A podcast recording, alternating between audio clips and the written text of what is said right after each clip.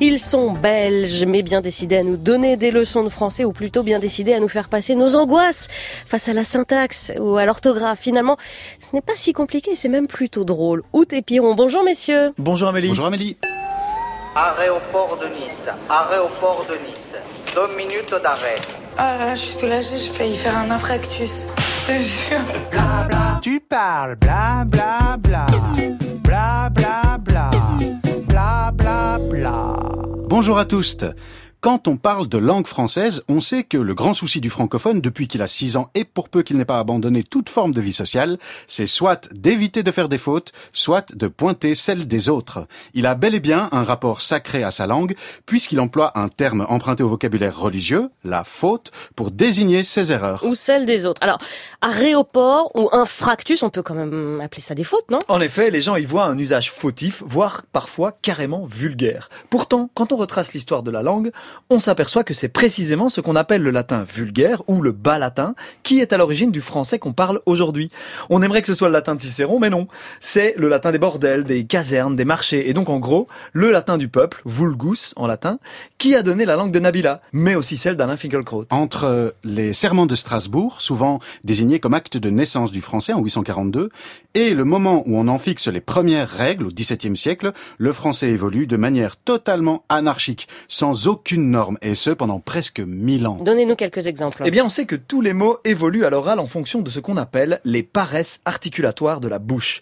En gros, deux sons éloignés dans le palais ont tendance à se rapprocher pour être plus faciles à prononcer. Par exemple, le mot fromage vient du latin formaticum. À cause de ces paresses articulatoires, le peuple s'est mis à prononcer froma au lieu de forma. Cet accident, l'inversion de deux sons dans l'évolution phonétique d'un mot, les linguistes appellent ça une métathèse.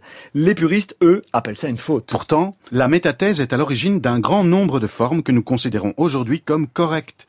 Cette sorte de dyslexie collective donna jadis le mot brebis, du latin berbis, ou moustique, qu'on devrait prononcer mousquite, puisqu'il vient du latin musca ticus, la mouche.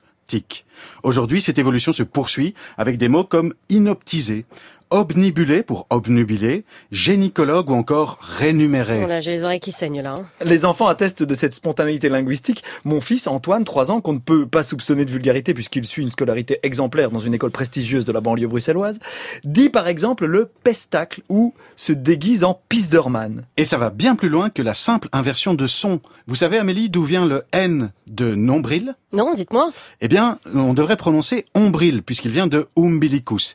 Il a la même origine que le N que les enfants mettent devant avion quand ils disent le gros navion. Ah oui. Je connaissais une femme dans mon patelin natal à Anu, en Belgique, qui se plaignait que son fils, à l'école, était devenu le bouc hémisphère de la classe.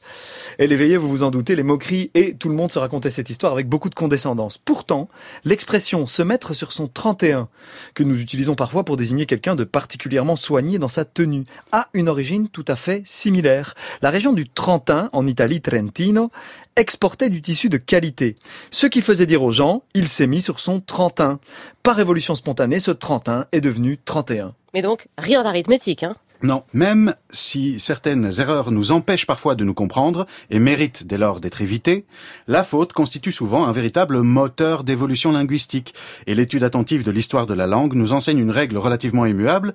Quand tout le monde fait la même faute, elle devient l'usage. Les fautes émergent souvent spontanément à l'endroit des faiblesses du système.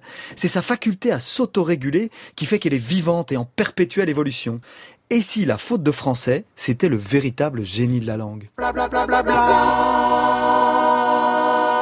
Out et Piron, tous les week-ends de l'été, c'est réalisé par la géniale Claire Destacan. Out et Piron, on les retrouve demain à 8h55. Allez les voir aussi en vrai au Festival d'Avignon. Leur spectacle s'appelle La convivialité ou la faute de l'orthographe. C'est jusqu'au 28 juillet au théâtre du Chapeau d'Ébène. Je vous le conseille absolument.